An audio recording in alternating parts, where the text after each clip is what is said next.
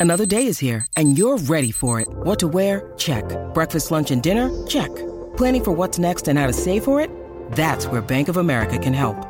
For your financial to-dos, Bank of America has experts ready to help get you closer to your goals. Get started at one of our local financial centers or 24-7 in our mobile banking app.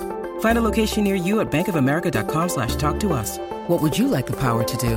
Mobile banking requires downloading the app and is only available for select devices. Message and data rates may apply. Bank of America and a member FDIC.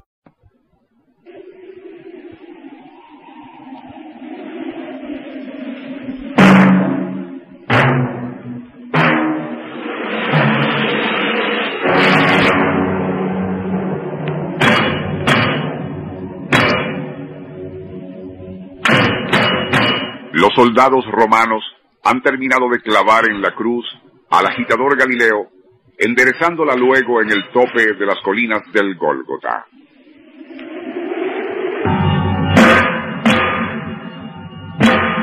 Es época de verano en Jerusalén, pero una brisa helada, poco común para esos días, barre al lugar, levantando regueros de polvo en remolino.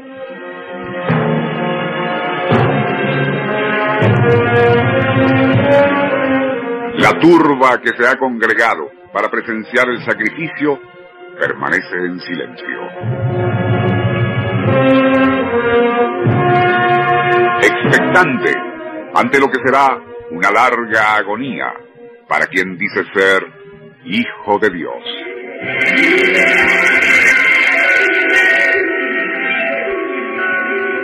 Nuestro insólito universo. Cinco minutos recorriendo nuestro mundo sorprendente.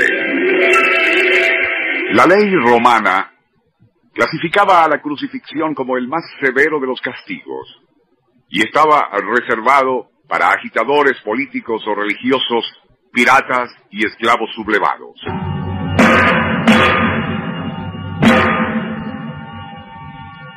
Para los verdugos era una forma de ejecución tan aborrecible que ellos mismos apresuraban la muerte del condenado rompiendo sus piernas con una barra de hierro o enterrando una lanza en el costado del reo.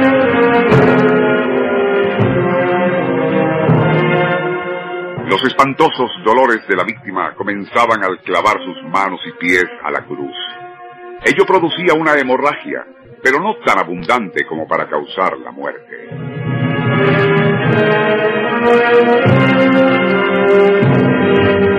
La sed y fiebre provocada por las heridas contribuían al sufrimiento, pero tampoco precipitaban el deceso.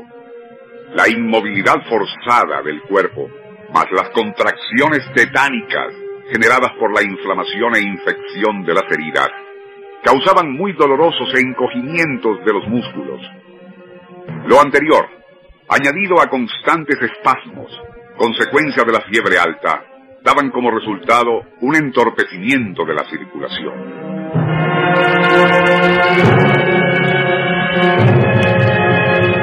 La respiración se hacía cada vez más dificultosa y los temblores del cuerpo aumentaban su violencia. Los atroces dolores de las heridas, fiebre alta y deshidratación, así como el proceso infeccioso afectando centros nerviosos, más la tensión extrema del diafragma debido a la forzosa y rígida extensión de los brazos, configuraban una atroz combinación de factores.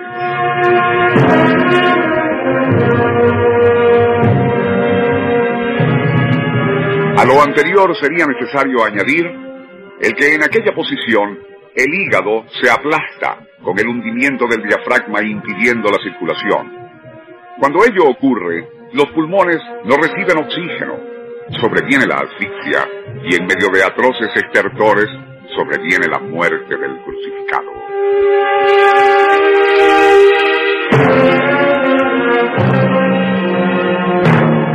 Aquel bárbaro castigo impuesto a Jesús no era una invención romana. Ya los asirios, persas y medos lo empleaban en épocas muy anteriores al Imperio Romano y al reinado de Augusto.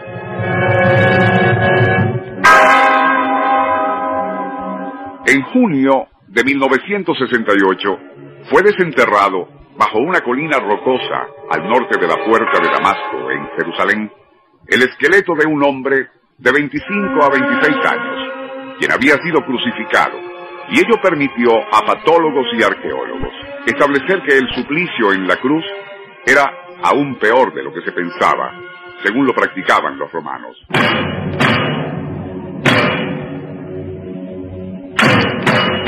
Los clavos, por ejemplo, en lugar de atravesar las manos solamente, también lo hacían en los antebrazos para sostener mejor al cuerpo. Además, las piernas de la víctima eran dobladas hacia un lado y recogidas. Luego los pies eran perforados por un solo clavo grande que atravesaba al empeine y los talones. Algo que debió haber provocado atroces dolores. La posición en la que tradicionalmente se muestra a Jesús en la cruz sería la más lógica, pero parece que los romanos adoptaban otra menos natural por una razón brutalmente clara. En la posición tradicional, el crucificado fallecía después de una agonía relativamente breve. En la otra posición, aquel suplicio se prolongaba, haciendo la tortura del reo mucho más lenta e infinitamente dolorosa.